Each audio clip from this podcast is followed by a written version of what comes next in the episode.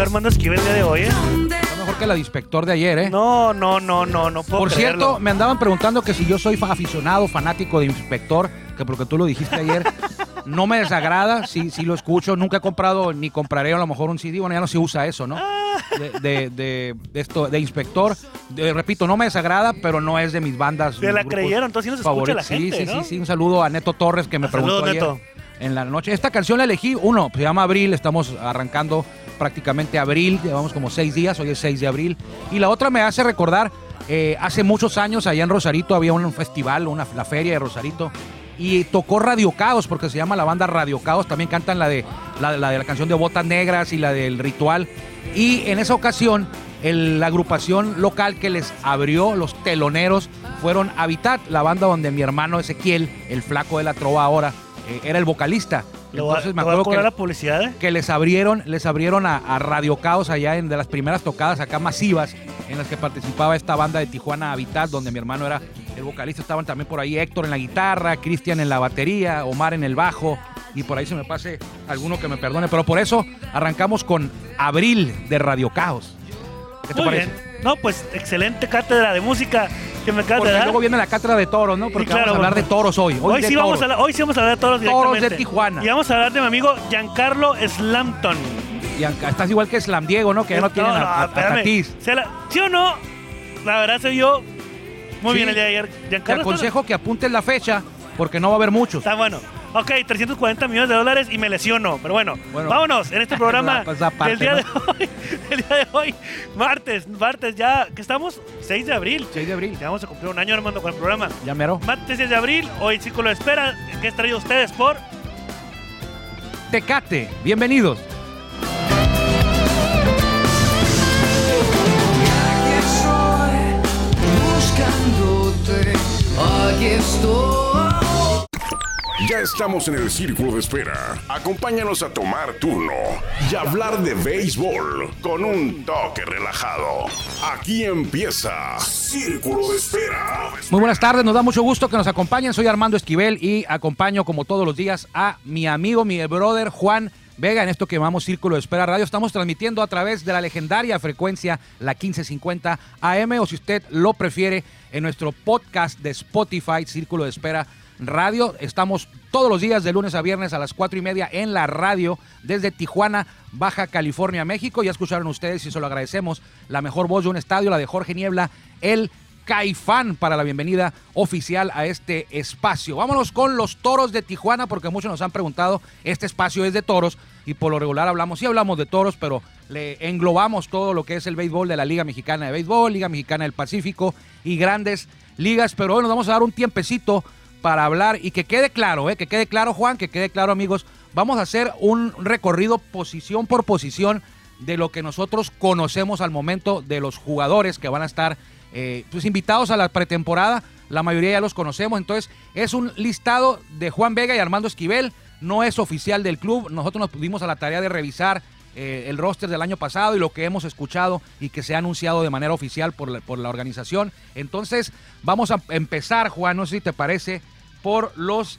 jardineros. ¿Cuáles son los jardineros que tenemos contemplados, para la temporada Que 2021? están contratados. O sea, que Sí, están que ya se hicieron oficial. oficiales. Sí, porque va a Oficial. haber muchos invitados todavía. Sí, sí, sí. Bastantes. Y a lo mejor puede, puede que en la lista que le vamos a dar a conocer, No sé qué- algunos ya no estén, pero es. no se, han hecho, no se ha hecho oficial. Es todo lo que nosotros sabemos oficial, no lo consultamos con el área deportiva, es lo que Juan Vega y Armando Es- Esquivel tenemos eh, conocimiento de lo que podría ser el equipo que presentará eh, Omar Vizquel al arrancar la temporada, que, repito, va a arrancar el 21 para los toros. El 20 arranca Acereros, el campeón contra Sultanes, jueves 20 de mayo, y el 21 viernes, 22 y 23 es la primera serie. Eh, para el resto de los equipos arranca el viernes 21 con toros visitando a, en el caso de los toros, a los tecolotes de los dos laredos allá en el Parque La Junta y el ma- martes 25 los toros abren en casa contra Monclova. Entonces, Ahí te va. jardineros. Leandro Castro.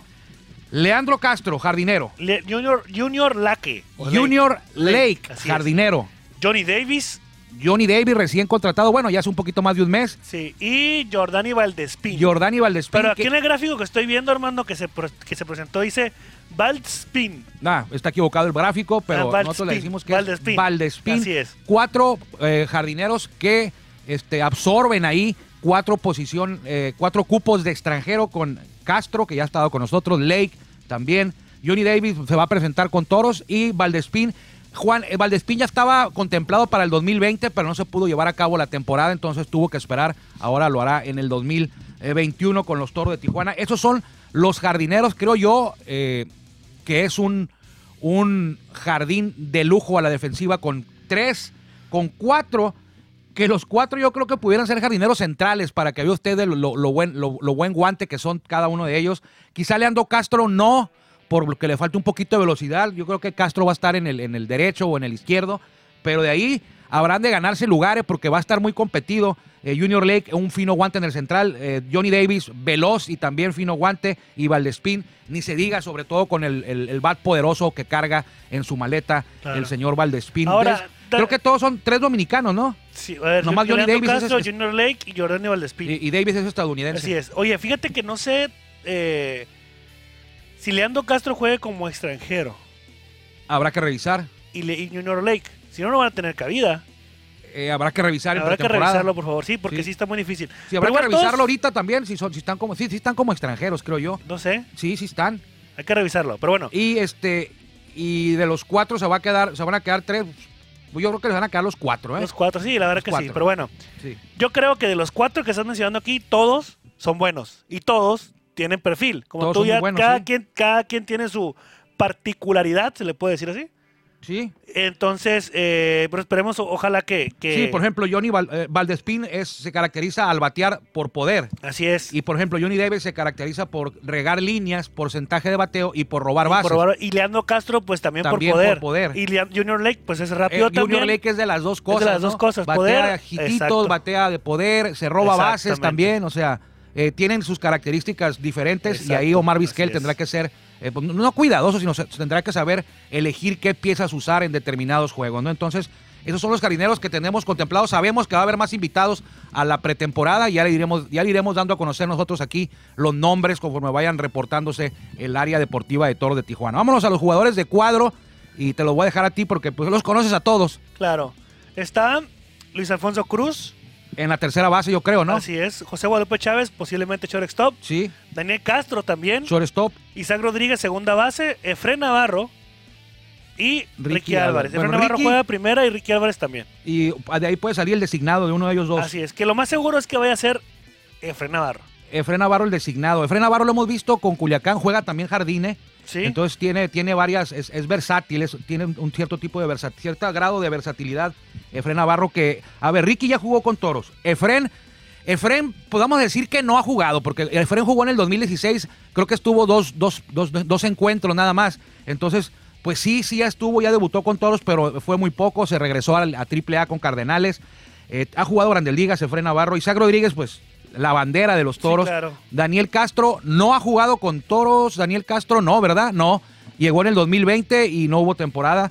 Chávez, pues es de los históricos, igual que Rodríguez aquí. Y el Cochito Cruz, en la tercera, eh, ya estuvo en la temporada, la segunda 2018 y toda la del 2019 ya es conocido de la afición. Ahí, así que ahí hay eh, dos, Castro que no ha jugado y Efren que sí ha jugado, pero pues muy, muy poco. Va a ser apenas como su presentación, yo creo, con los Toros de Tijuana, que arrancan la pretemporada ya mero, Juan, el minicamp para bateadores y para receptores el 12 de, de abril, o sea, en 10 días menos, claro. en una semana. El próximo martes, precisamente, ¿eh? Así es. Arranca, eh, los Y jugadores vamos- llegan el, el, dom- el domingo, llegan los jugadores. La ventaja es que vamos a tener entrevistas casi diario con ellos. Así es, con La todas las precauciones, con ¿no? todas las precauciones. Porque Obviamente- tengo entendido que el, el área deportiva, jugadores y todo van a estar como en una burbuja, exacto, ¿no? Exacto, exacto, exacto. Y nosotros vamos a estar Semi con. No, pero semi. semi burbuja, pero con careta, Sí.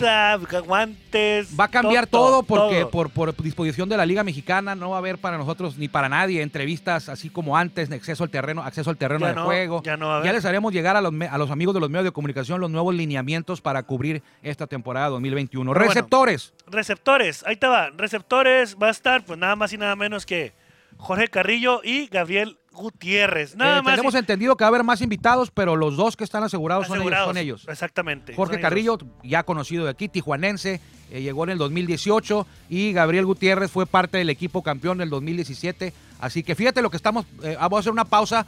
Estamos viendo aquí porque están haciendo, están aquí el área de producción de- en el Estadio de los Toros de Tijuana trabaja 24/7, 365.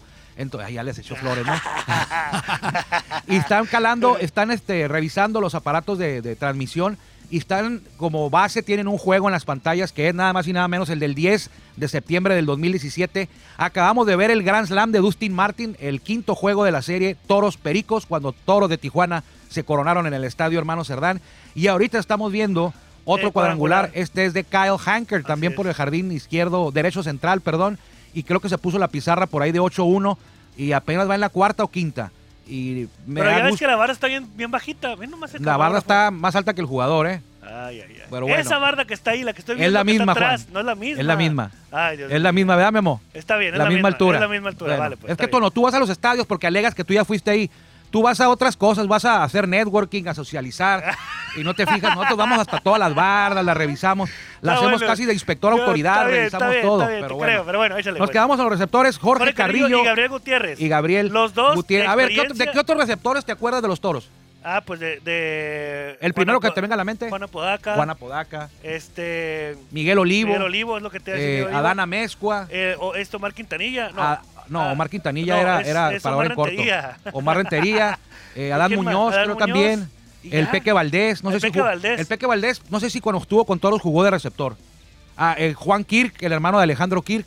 Ah, sí, cierto. También, También estuvo. por un juego, no, dos Sí. juegos nada más. Brendan, Brendan Laird, ¿te acuerdas? No, Gerard Laird. Gerard Laird. Gerard Laird. Gerard Laird. Estuvo como medio juego. Gerald Laird, ya les conté la anécdota, ya se las he contado, ¿no? Ya muchas veces. Bu- Bueno, Pero sí, échale sí. otra vez, órale, va. La anécdota de Gerald Leard. Llegó a los toros, eh, llegó co- debutó como un martes. Bueno, no debutó, se dio de alta en el roster un martes.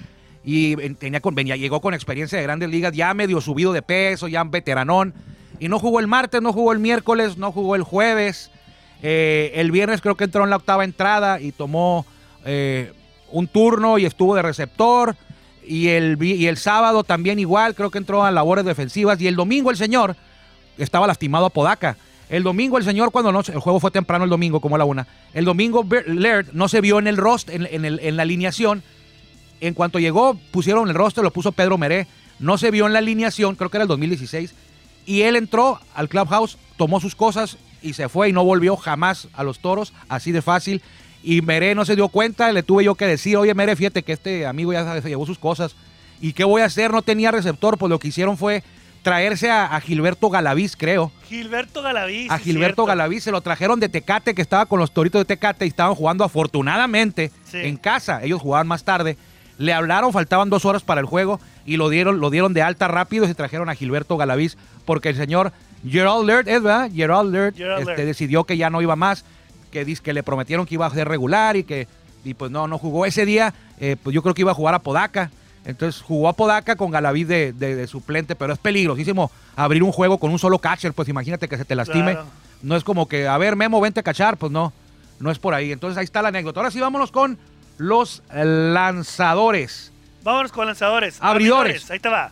Hay que tomar en cuenta, amigos, que Manny Barreda es parte de los toros, pero se fue a buscar su sueño de grandes ligas. Se acaba de ir hace un- una semana a, a Florida al entrenamiento, al campamento de Baltimore, de Orioles, buscando su, lograr su sueño de, de alcanzar grandes ligas. Yo hablé con él hace dos semanas y me dice, mira Armando, con que juegue un día, Ya con eso. no, no le hace. Con que juegue un día, olvídate de que, que mi sueldo y que con que yo juegue un día, si me dicen gracias y, y me va mal, con eso tengo. Ya lo vas a, y lo vas a poner ya en el, en el recinto. Eh, no, porque él no es nacido en México. Ah, Es diferente. te la sacaste de la manga, es eh, diferente. pero Pero bueno. bueno. tome en cuenta eso y aparte de que James Russell, esto sí es oficial, eh, la liga lo hizo, lo hizo oficial, eh, es parte ahora de los algodoneros de Unión Laguna. Así que con ese contexto y antecedente, vámonos a los abridores que Armando Esquivel y Juan Vega tenemos contemplados, que conocemos, que van a estar buscando un lugar en la rotación. Sabemos que va a haber más, pero aquí le adelantamos los que a lo mejor usted ya los conoce. Así que adelante, Juan. Joan Isquiala. Giovanni Schiala, que ya estaba contemplado para el 2020. Joe Van Meter. Joe Van Meter, igual, en el 2020 se presentó allá en Tempe. ¿Te acuerdas? Claro. Y casi no tiene, casi no tira la rectita, ¿no? Casi no tiene, no, se- no- no le casi llega casi temprano. no le llega, ¿eh? casi no va a ponchar a ti. Sí. Vidal Nuño. Vidal. Muñoz, Vidal Nuño fue el pitcher que le abrió a Dodgers que pichó contra el Clayton Kershaw. Así es. Eh, Allá, en y 2020. recuerdo, recuerdo también que le quedara muy bien la bola, ¿eh? Sí, y, y- y- y- y el pues. juego lo, lo mantuvo a Dodgers, que sí. ese año fue campeón, lo mantuvo tranquilón, ¿eh? Ahí, con todo y Gavin Lux y, y Jock Peterson. Ok, José Samayoa. José Samayoa, Que ya caballete. sabemos quién es, ¿no? Sí, no ha Y- debutado con toros todavía. Pero ya este, ha estado jugando mucho en, en- Sí, en el Pacífico con Naranjeros. con Naranjeros. Sí, y estaba con mis Yucatán. Naranjeros. ajá. Con Diablos y con Yucatán, y Así cuando es. venía a Tijuana, ¡ay, nanita! Así es, nos arreglaba casi casi. Sí, Y Carlos Hernández, que él ya es un experimentado con toros. es el histórico de triunfos. histórico en triunfos de toros. Así Ya, es. ya tiene tiempo jugando con nosotros y todavía se mantiene, ¿eh? Sí, 20 zurdo, 26 ganados en la historia con los toros. Es el, el máximo, reba- rebasó a Miguel Peña, que tiene 25. Que lo estamos viendo ahorita, por que cierto. lo estamos viendo porque él fue el abridor del el, el abridor y el ganador de ese, quinto juego de la serie del Rey donde Toro se coronó. El abridor fue, es para trivia, ¿eh? ¿Quién fue el abridor del juego donde Toro se corona el 10 de septiembre? Miguel Peña. De los cinco abridores que mencionamos, solamente uno ya ha lanzado con Toros, que es Carlos Hernández. Kiala, Van Meter, Nuño y Samayoa eh, buscarán debutar con la franela fronteriza. Bueno, ya no podemos decir franela fronteriza porque hay otro equipo fronterizo. Exactamente. Tecolotes. Y de hecho son, bueno, el de Tecolotes no va a ser el fronterizo, va a ser el equipo binacional. Nacional, así es. Así le vamos a dejar. Y los relevos, Juan. Ahí te va. No vamos a irnos por el más este, rimbombante. Gerardo Sánchez. Ah, no. Gerardo Sánchez, oye, armado con el talibán. Gerardo Sánchez, Jesús Pirela, Brennan Bernardino, Josh Corrales, Matt Ramsey, Matt Ramsey, todavía lo tengo yo, no sé si esté todavía, eh, pero yo lo tengo en la lista. Jake Creo que sí. Sánchez, Jorge Pérez y los últimos mencionados son los más. Eh, recientes que han entrado al equipo son Fernando Rodney Y y Eni Romero. ayer nos preguntaban en, en- en Toros Te Escucha, eh, no nos preguntaban, nos decía una, una persona que nos mandó un mensaje, nos decía, yo pondría a Rodney en la novena, a Eni, Ro- Eni Romero, Romero. Eni Romero, que, que ayer lo anunció Toros como su nuevo refuerzo. En la octava, Pirela en la séptima, dice. Entonces, eh, pues no anda tan mal, ¿eh? O sea, sí pinta bien. Así está Ramsey, también ahí Ramsey va a pelear un lugar. Sabemos que Bernardino y Gerardo Sánchez son de situacionales, Claro. eh, los dos. Entonces, Sánchez con esa slider mortal que tiene. Y no hay que olvidar tampoco a Jake Sánchez, que el año pasado fue el cerrador junto a, a este jovenazo que es el Jumbo Díaz. Móchalo. Ahí está. Y el cuerpo técnico de todos es conocido. Omar Vizquel eh, es el manejador, el venezolano, que también el año pasado ya estaba y, y no se pudo.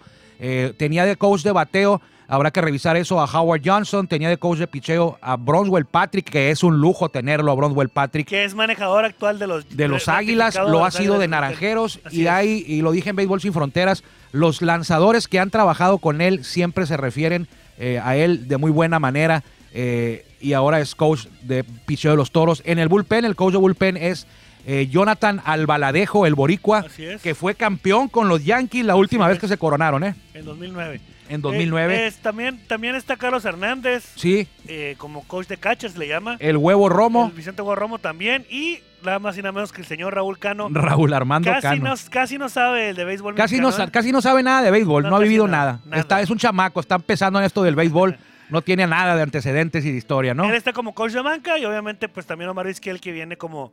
Sí, es como el, como el enlace, ¿no? O. Raúl Cano ahí con para auxiliar a Omar Vizquel en temas a lo mejor de, de conocer al, a los jugadores mexicanos, nadie se la sabe mejor que Raúl Cano, y también enlace con la, con la directiva, con el área deportiva, entonces esa es la función. Sabemos que Carlos Hernández, el chamo, eh, va, estuvo en las transmisiones de toros eh, por varios años, este año no va a ser así esta temporada, porque él va a estar, eh, creo, creo yo, Juan, y corrígeme si estoy en lo- eh, no estoy en lo correcto, va a ser coach de catchers, pero en- solamente en los juegos de- como locales de toros. Así es decir, es. no va, no va a hacer los viajes, no va a viajar con el equipo a, que las pasa es que él tiene un compromiso con, con una cadena estadounidense para narrar Para transmitir los juegos. de los padres. Así es. Así entonces él, él- él en- casa aquí va a estar presente con los receptores, auxiliando ahí en, el- en en labores técnicas y en las giras pues no va a acompañar al equipo. Ese es el equipo hasta el momento de Toros. Eh, les repito, eh, ya se acerca, falta una semana, hoy lo, hoy lo, decíamos hace un momento, para que arranque el minicamp. Ahí van a, salir, van a surgir más nombres. Y luego el 20 arranca la pretemporada formal, es decir, el 12 jugadores que son catchers y, y receptores y el 20 el resto del equipo con todo el cuerpo técnico. Entonces habrá que ver eh, quiénes llegan, quiénes no llegan y esta lista puede cambiar. Es, repito, es de nosotros nada más aquí en el programa. No es que el área deportiva nos la haya hecho eh, llegar esta, este, este- listado de peloteros que es el- el- el- la base de todo Tijuana. Pero sin temor a equivocarnos, creo que estos que mencionamos, todos van a estar en la pretemporada, ¿no? No- Todos. Sí, todos. No creo que uno no vaya a estar, que estemos equivocados. El Entonces, viernes, el viernes que viene hasta... el- Este viernes. ¿Que vendría siendo qué? Viene como el 9, ¿no? 9, ok. Este viernes va a haber una conferencia de prensa donde se va, se va a manejar un roster de invitados. Ok. Eh, La conferencia de prensa va a ser, si mal no lo recuerdo, Virtual. a las- o virtual, a las 11 de la mañana. Ok. En, el, en el Facebook de Toros de Tijuana también lo van a poder encontrar. Ok. Este, y creo que va a haber, el, van a pasar el listado de invitados al, al, a este Muy bien. training. Y obviamente pues van a haber muchos, muchos, este, mucha información, ¿no? Sí. Entonces para que estén atentos también eh, y puedan... Y así va a funcionar, ¿no? Creo que eso está, bien. Así va a funcionar la- lo que es la, la atención a medios, va a ser virtual, la entrevista, toda la rueda de prensa no, no se va a citar a, prensa en presencial, va a ser virtual. Entonces, pues no, no es que Toros así lo quiera, sino que son lineamientos de la Liga Mexicana de Béisbol. De hecho, yo sé, yo sé que ustedes a lo mejor ya están enterados porque se los hemos dicho, los cronistas, eh, no nada más de Toros, los cronistas en la Liga Mexicana de Béisbol no van a viajar. Y primero me sorprendió, pero ¿sabes qué, Juan?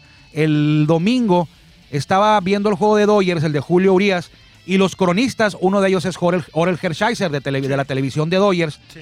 eh, estaban transmitiendo el juego y los ponían a cuadro.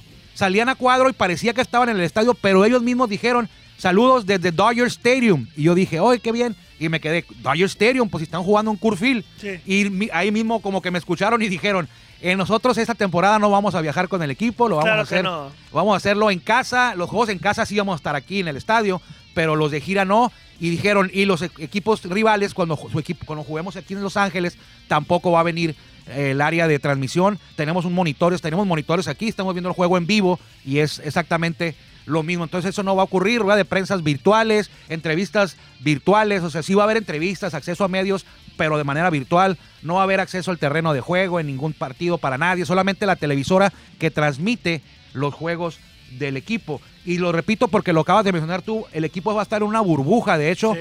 en un hotel, la gente que tiene contacto con el equipo, eh, como trainers, como, como los, la logística de viajes, van a dormir en el mismo hotel, no van a poder salir. Entonces ojalá se respete eso y que, y que no afecte el COVID, como ya vimos que... ¿Por qué? Porque en la Liga Mexicana del Pacífico vimos lo que ocurrió y no queremos que se replique acá en la Liga Mexicana de Béisbol. Entonces ya falta menos Para que falte falte menos en esta temporada 2021. Haz un conteo ahí, Juan, faltan como 50 días, ¿no? Más o menos. A ver, Estamos a seis. A, seis. Para el 20, 14, 14. y 30, 44, 45 días. Marzo Así tiene es. 31, 45 días para que se cante el Playboy de la Playboy, hoy nomás. el Playboy. Oye, Armando, regresando rápidamente al tema de, de Grandes Ligas. Bueno, no regresando porque no hemos hablado nada de Grandes Ligas. El día de ayer hubo juegos interesantes, ya para terminar Varios. El, el- el- el programa el día de hoy.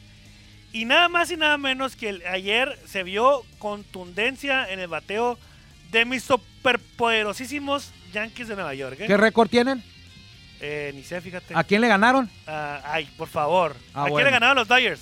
Los de ahí le ganaron a Atléticos, Todos. favoritos para ganar la división del oeste. No, pero ah, en la primera, en la a, lo- primera a los Rockies de Colorado. a los, a los Rockies. A los Rockies, a los rocallosos. Ajá, pero Fíjate, no fíjate qué curioso. Ya se quedó hablar de los Yankees, Giancarlo Stanton ayer, y luego el pitcher que fue este Montgomery, Jordan Montgomery. Bien, tenían que ganarlo, o sea, en casa contra Orioles. Bueno, bueno, así perdieron con Toronto, ¿no? Que ganó Toronto ayer en Texas, que Texas. Ingesú. En Texas, en Texas, Ingesú. Casa llena, ¿eh? el estadio abierto, Ah, máxima 100%. capacidad, casi 50 mil personas. No hay COVID en Texas, o sí hay COVID, pero es un, es un, es un, este, un descarado desafío a la autoridad presidencial, ¿no? Es lo que es un, es un juego ahí de política que qué pena que se mezcle la política con el deporte, lo que pasó en Atlanta que le quitaron el juego de estrellas. A lo mejor está bien lo que defiende las grandes ligas, pero creo que el deporte pues siempre se ha mantenido alejado de temas políticos. Ayer la noticia eh, fue Fernando Tatis, que sale lastimado, no sabemos cuánto tiempo vaya a pasar, qué tan grave es su lesión. ¿Cuántos, pero- cuántos millones son? 340. 340, Por 14, 14 años. años. Ya perdió uno. Pues ya perdieron los padres uno, ¿no? Sí, sí, y no juega unas dos semanitas o tres. Pero es. un problema que venía carreando de, de bastante tiempo atrás. Y está bien, Tatis. o sea, no, no, ojalá, se, ojalá se reponga no pronto, queremos, no, nos gusta ver a gente Exacto. que se lesione, que pero, quede claro. Pero está, pierde más los, los padres Sí, no teniendo a Tatis Jr. Ajá. jugando. sí, claro.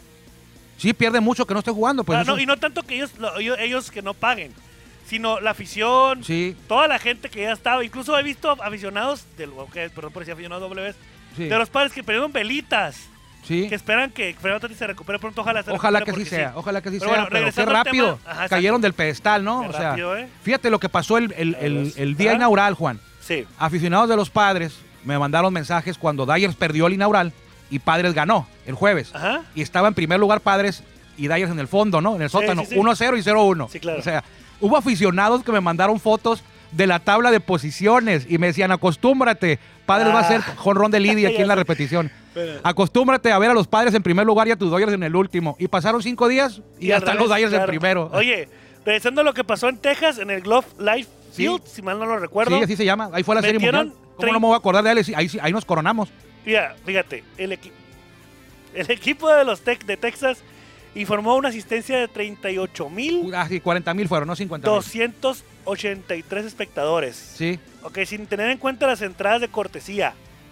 Ok, imagínate, la prensa. fíjate, Toronto Blue Jays perdió, bueno, perdieron, ¿no? 6-2. Pero, Ganaron los azulejos. sí, no ganamos, pero ganaron contra los, azu- ganaron los azulejos. Ganó azulejos a. Texas Ya en la viendo. inauguración es de que la nota está mal redactada aquí de, de nuestros amigos. Pero Pero bueno, lentes. En marzo, bla, bla, bla, bla, bla, bla, bla. Ok, dice, por ejemplo, Joe Biden dijo- me- mandó un mensaje diciendo, bueno, Joe es- Biden es el presidente de Estados Unidos. Así es, una decisión que tomaron. Creo que es un error. Deberían de escuchar al doctor Anthony Fauci, Fauci. o Fauci y a, los Fauci. exper- y a los científicos expertos. Sí, es el López Gatel de allá. Así es, bueno, no se compara, ¿verdad? Pero bueno. Pues es- hacen lo mismo. Ok, entonces, vamos a ver cómo se comporta el Estado en los próximos días en relación. Por ejemplo, en Texas, lo decíamos en la mañana en Béisbol Sin Fronteras, eh, eh, también está Houston. Y Houston no va a meter esa gente, ¿eh? No, claro que Vámonos, que ya se nos acabó el tiempo. vámonos, el que ya nos vieron. Para el programa de hoy le agradecemos como todos los días, de lunes a viernes, que nos permita acompañarlo. Arriba los Yankees. Arriba los Yankees, dice Juan, arriba los Dodgers. Esto va apenas arrancando, es un maratón. Van apenas los primeros 100 metros, yo creo, 200 metros. Eh, nos encontraremos por aquí mañana, mañana ya miércoles aquí en Círculo de Espera. Que le vaya bien. Gracias por acompañarnos en el Círculo de Espera. Nos escuchamos próximamente. Círculo Espera.